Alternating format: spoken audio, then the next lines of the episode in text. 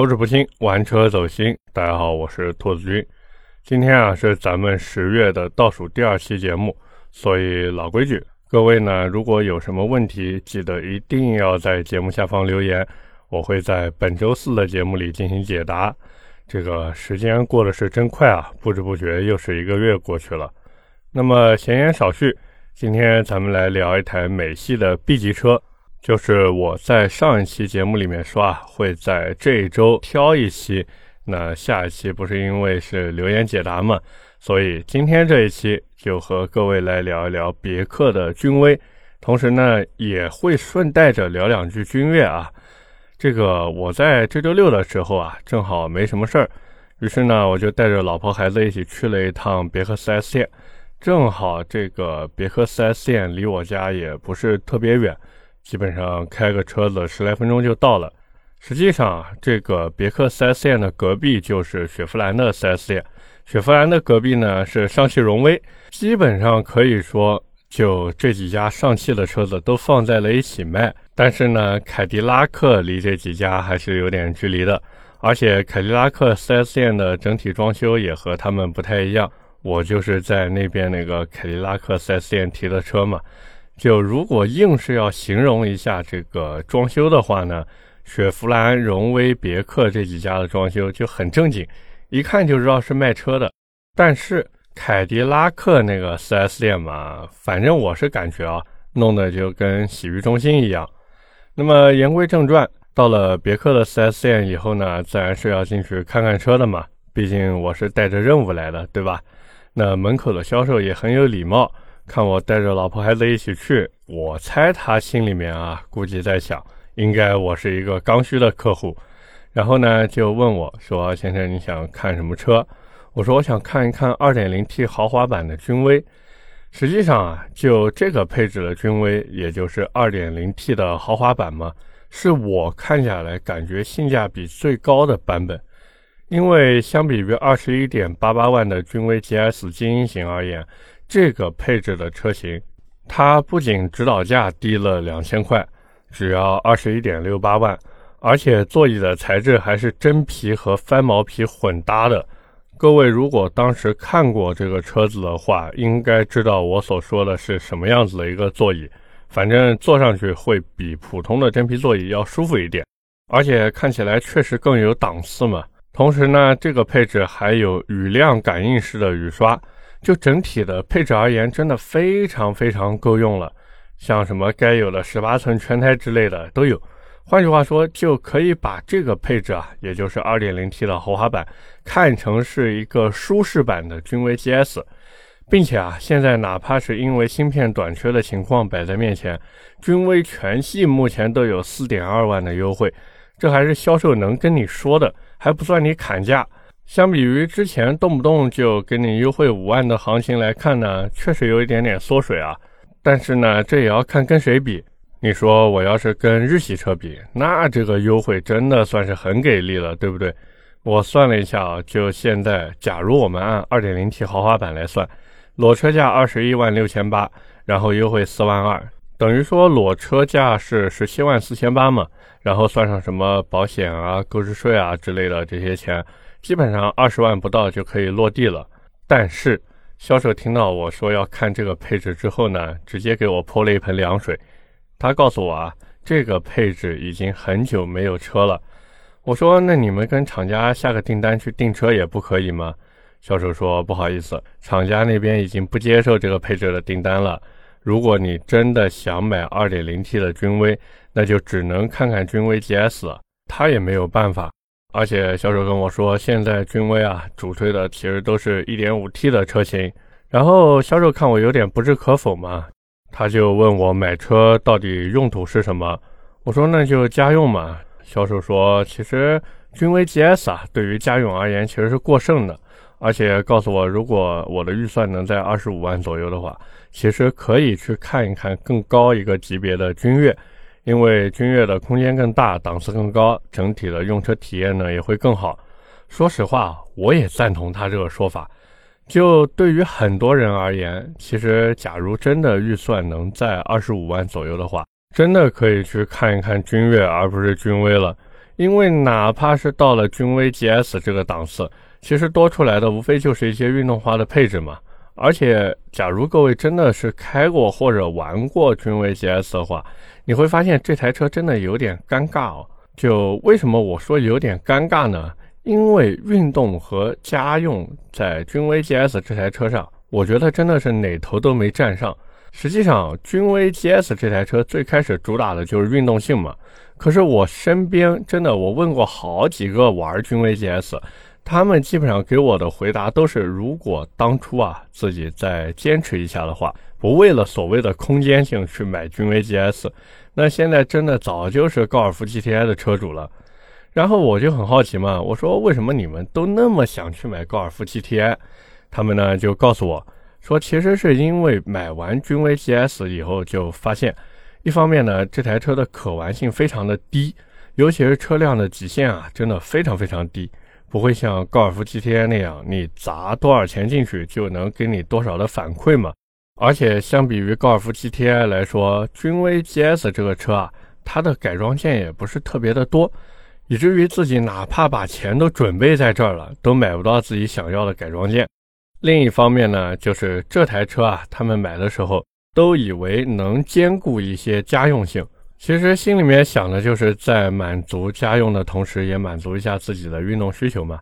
结果发现，哎呀，这台车实际上家用性也一般哦，尤其是那个后排空间，真的没有同价位主打家用性的 B 级车那么给力。以至于到最后啊，就发现自己买了君威 GS 以后呢，真的就是运动和家用哪头都想顾，结果哪头都没顾上，非常的难受。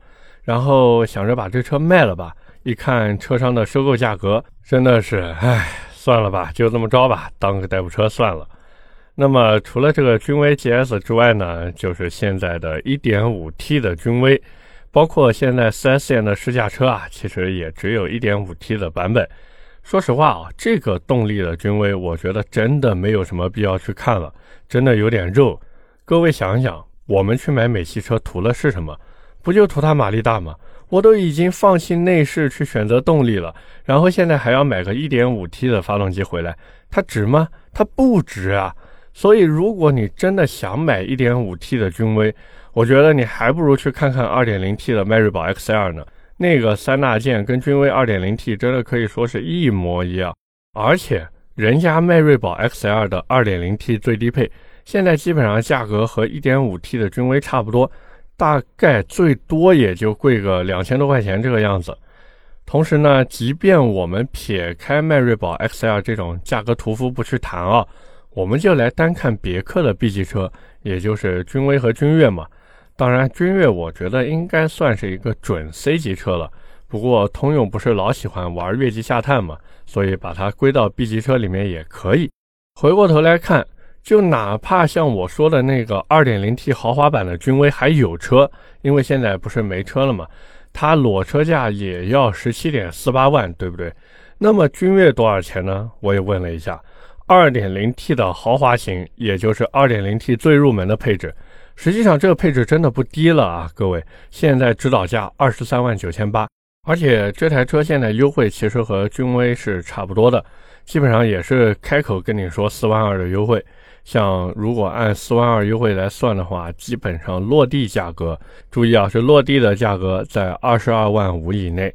那么换句话说呢，君威的二点零 T 豪华型落地二十万不到，君越的二点零 T 豪华型落地二十三万不到。所以我就想问一下各位，假如自己手里面真的不差这两万块钱的话，你会选哪一台？肯定选君越啊，对不对？二十万左右的车子都买了，我相信大多数人都不会差这两万多块的，对吧？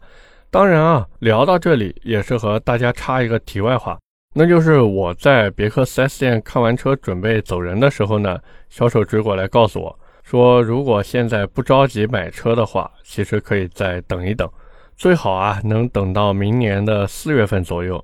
一方面呢，是因为他们自己预计。大概在明年的四月份之后，优惠幅度能达到芯片短缺以前的水平。另一方面呢，销售表示，基本上所有的别克 4S 店啊现在都准备趁着过年前再涨一次价，然后呢赚一波快钱。有一说一啊，这个销售还是有点水平的。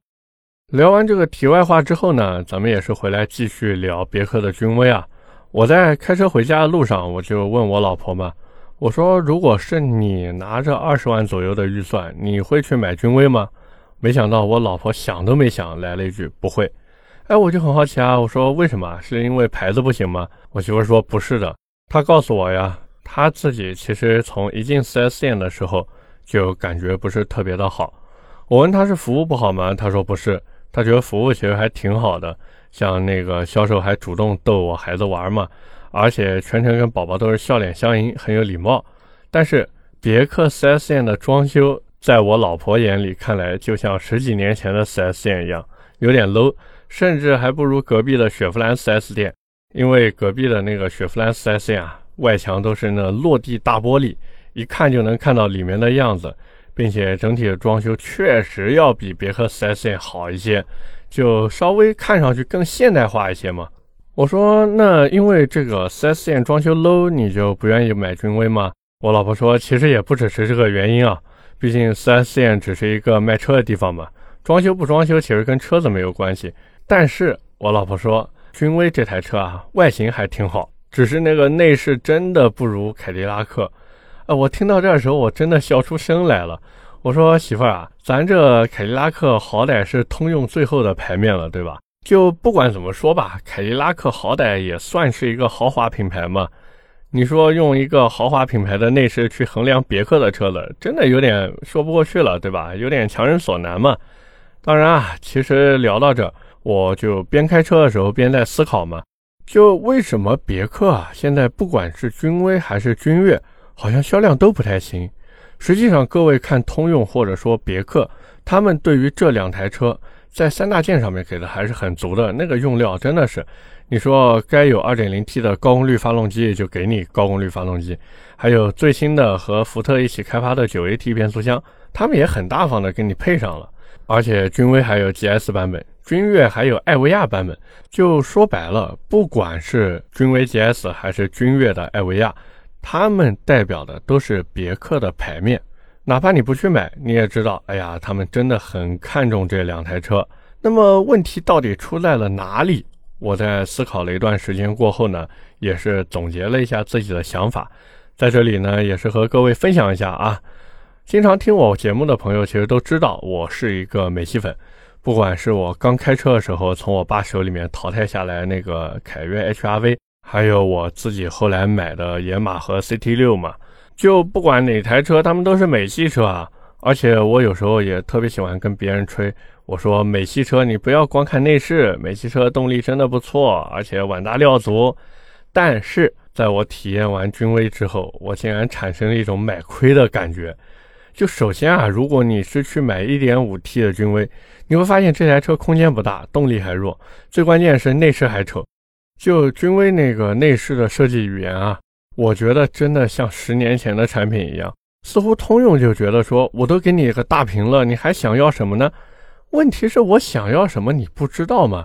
各位看看现在的君威，液晶仪表没有，方向盘丑，内饰设计没有精致感。虽然说什么真皮啊之类的东西，就这些一个不少的都给到你了，问题是好看吗？不好看呀，它空有用料。但是满足不了大家对于一台 B 级车的期待。各位想一想，当我们手捧着二三十万的预算，然后想去买一台 B 级车的时候，我们图个什么？不就图一个消费升级的快乐吗？可能之前自己开的是 A 级车、A 零级车，甚至是雅迪电动车。现在咱有钱了，富裕了，咱也想体验一把消费的快乐嘛，对不对？然后，当你去别克 4S 店看到君威的外形的时候，你是什么感觉？是不是觉得还挺有档次的？如果摆在那儿展车还是一台黑色的或者是灰色的，那你是不是觉得这个 B 级车长得还挺好看的？包括君越也是这个样子。像之前有的 4S 店啊，它的展车就是玉瓷青色的君越，你就说有没有档次？肯定有啊！那个玉瓷青色多漂亮啊！哪怕现在君越的外形设计更加年轻化了，但是该有的那种档次感还是有的。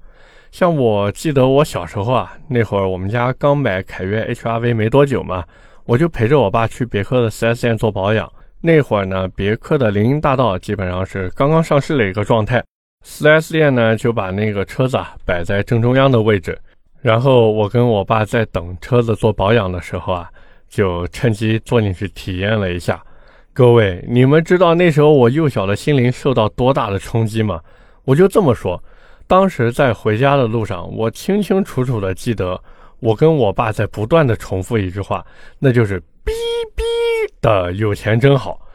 可是各位看看现在的君威和君越呢，会给你这种有钱真好的感觉吗？那显然是不会的嘛。我之前一直觉得，如果说过去的别克代表的是豪华。那后来的别克代表的应该是小资，尤其是他们家的 B 级车和 C 级车，还有像昂科威、昂科旗这种 SUV 嘛，就给人一种很有腔调的感觉。但是各位看看现在呢，不管是定位在 B 级车的君威，还是定位在 B 加级或者说 C 级车的君越，当你拉开车门之后，你就会感觉这内饰做的呀，尤其是整体的设计，甚至还不如凯美瑞，真的就很离谱。以至于就出现那种看完外观啊，觉得美滋滋，坐进车子里面直接被劝退、掉脸走人的情况，头都不回的那种，你们知道吗？哪怕销售过来抱着你的大腿跟你说：“大哥，车价还能再谈”，你也不会有一丝的留恋。所以啊，我觉得别克现在的问题就出在这里。但凡他们能把内饰设计语言好好的弄一下，他们的销量都不会成为现在这个样子。因为其实现在别克的车型，它的外观啊，我觉得并没有什么毛病，哪怕空间小一点，其实也没有小到那么离谱嘛，对不对？可是就是那个内饰设计真的太劝退了。如果说啊，凯迪拉克的内饰设计只是六十分刚刚及格的话，那像别克、雪佛兰这些车子内饰真的就是不及格的水平。而且啊，我在离开别克 4S 店的时候。我还瞥了一眼他们正在主推的另外一台 A 级车，或者说 A 加级车，也就是刚刚上市的威朗 Pro 嘛。各位，我真的就是瞥了一眼，我的目光就被威朗 Pro 那个双联屏给吸引走了。各位感兴趣的呢，可以去看一下威朗 Pro 那个内饰，哪怕只是上什么某车之家看看图片，你再对比一下现在君威和君越的内饰。我们先不说内饰材料的档次高低。我们就说那个设计语言，你就说哪个好看，肯定是威朗 Pro 的更好看嘛。以至于我就搞不懂啊，就是现在通用这个葫芦里面，它到底卖的什么药？自家的君威和君越竟然内饰看起来还没有威朗 Pro 做的好看，难道说通用这是在憋个大招吗？准备先让威朗 Pro 来试试水，如果这个内饰的认可度还可以的话，那就给自家的君威和君越也都换上。那我觉得各位，假如啊。你们想买君威或者君越的话，那就真的不用着急了。一方面可以等一等这两台车内饰做一个改款吧；另一方面，反正通用现在都没有什么新的动力系统，就君威和君越这两台车，哪怕真的改款了，该用 2.0T 加 9AT，它还是给你用。并且实际上这套动力系统呢，我觉得真的可以说没毛病，油耗也不高，故障率也很低，包括后期的维护保养其实也不贵嘛。而且各位记住一点。就是美系车啊，它有个什么优势呢？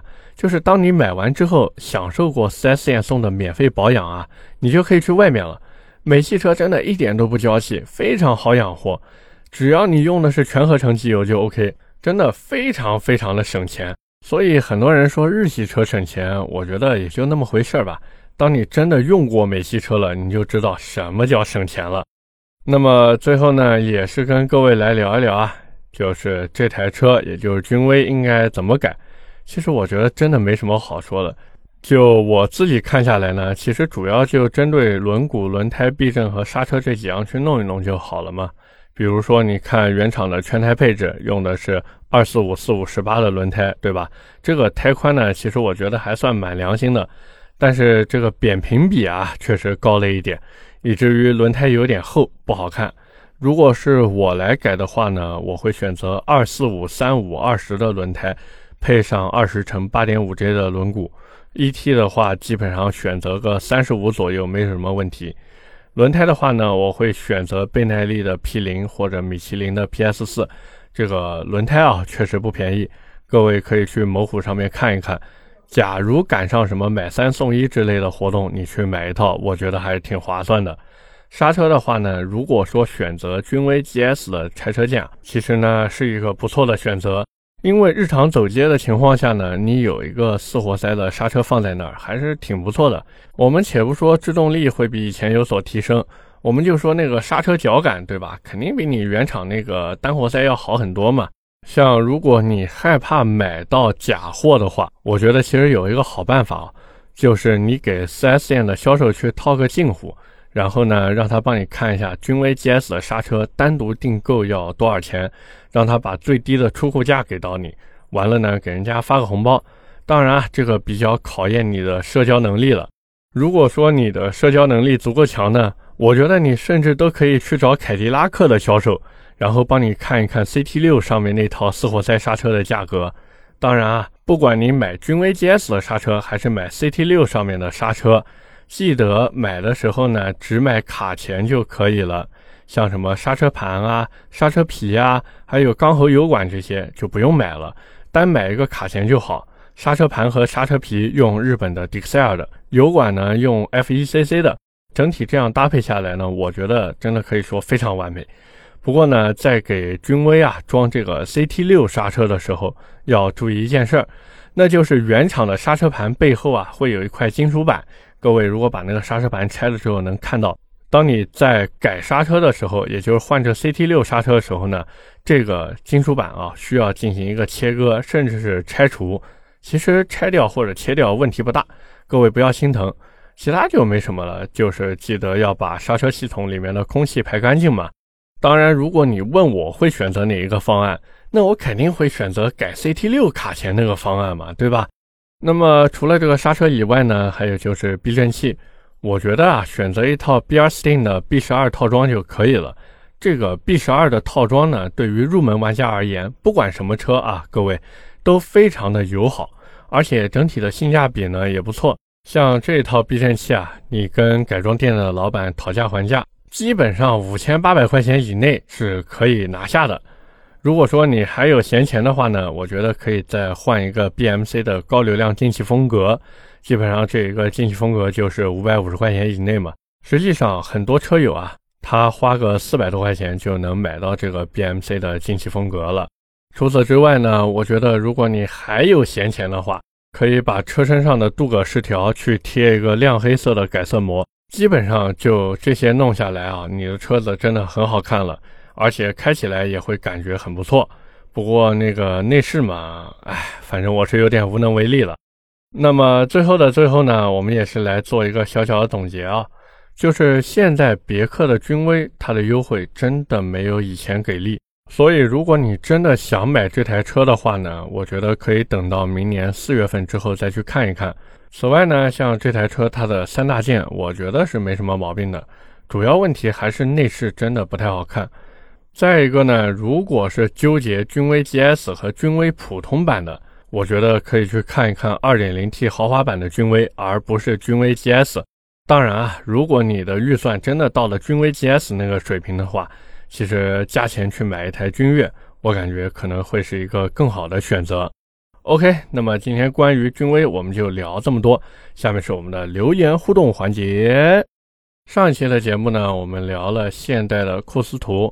那么第一条留言来自就像樱花，他说我肯定买 M 八。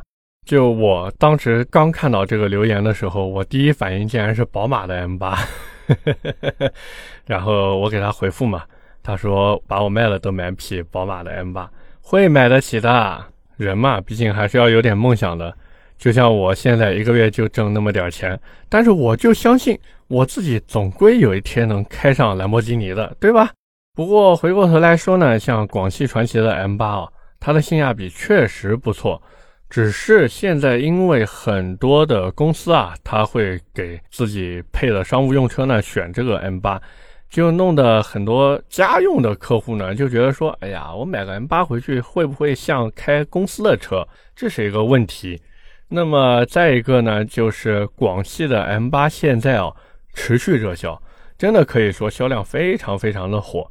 所以，如果真的想买 M8 呢，我觉得目前的这个价格啊，可以再看一看。而且国产车嘛，它改款也非常快，基本上每次改款一下以后都会增加一点配置。可以说是晚买更划算，好吧？如果真的想买 M8 的话，真的等一等吧。第二条留言来自 Y 二三 L，他说 MPV 真的是两个孩子家庭的 MPV 啊。兔子描述的一家出游的那个场景跟我想的一模一样，当个幸福的司机。其实我当时有孩子以后呢，我第一反应也是想说去买个 MPV，就哪怕买一个没有侧滑门的本田捷德六座版，我觉得都可以。但是为什么我之后没有买呢？其实我也是留了一个私心啊，我就觉得 MPV 开起来不爽，这是不是有一点自私自利啊？不过回过头来想一想，我就一个孩子，对吧？我要 MPV 也没什么太大用处。像如果家里面有两个甚至三个孩子的呢，这时候 MPV 的优势就体现出来了。反正不管怎么说呢，我是觉得，如果你只有一个孩子的话，那就真的不要考虑 MPV 了。如果说你有两个甚至三个甚至四个五个孩子的话，那你去买个 MPV，我觉得还是挺合适的。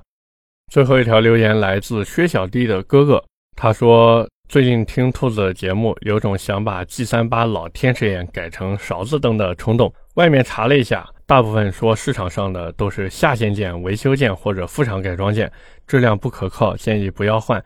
想听一听兔子的意见。其实，如果你真的想把 G 三八的老天使眼改成勺子灯的话，我觉得你可能真的不懂宝马。对于宝马而言，那个天使眼真的就是一个经典到不能再经典的存在。如果打个比方的话，勺子灯呢，就像一个青春靓丽的小姑娘，你可能第一眼会爱上她，但是时间久了，你就会觉得，哎，也就那么回事儿。但是那个天使眼呢，就不一样。天使眼啊，我觉得就像一个风韵犹存的少妇，可能第一眼看上去觉得她年纪有点大了。但是你看久了，你就会发现，哎呀，还是天使眼好看啊！所以该怎么选，你知道了吧？真的没有必要为了这个新鲜的东西，然后把宝马最为灵魂、最为经典的天使眼给舍弃掉，好吗？OK，那么以上就是本期节目的所有内容，也是感谢各位的收听和陪伴。我节目呢会在每周二和每周四的凌晨更新。像最近这几期啊，基本上都是在十二点零一分，半夜的十二点零一分就更了。其实主要就是因为提前录好，然后做了一个定时嘛。这样各位如果想睡前听一下呢，也可以；想要第二天早晨起来开车时候听呢，也可以。在这里呢，也是跟各位再重复一下，因为下一期的节目是留言问答嘛。所以各位可以把自己的问题或者一些想知道的东西吧，在这一期节目的评论区里面进行留言，我会在周四的节目里面进行解答，好不好？最后呢，也是感谢各位的点赞、评论和转发，感谢你们的支持。我们下期的节目接着聊，拜拜。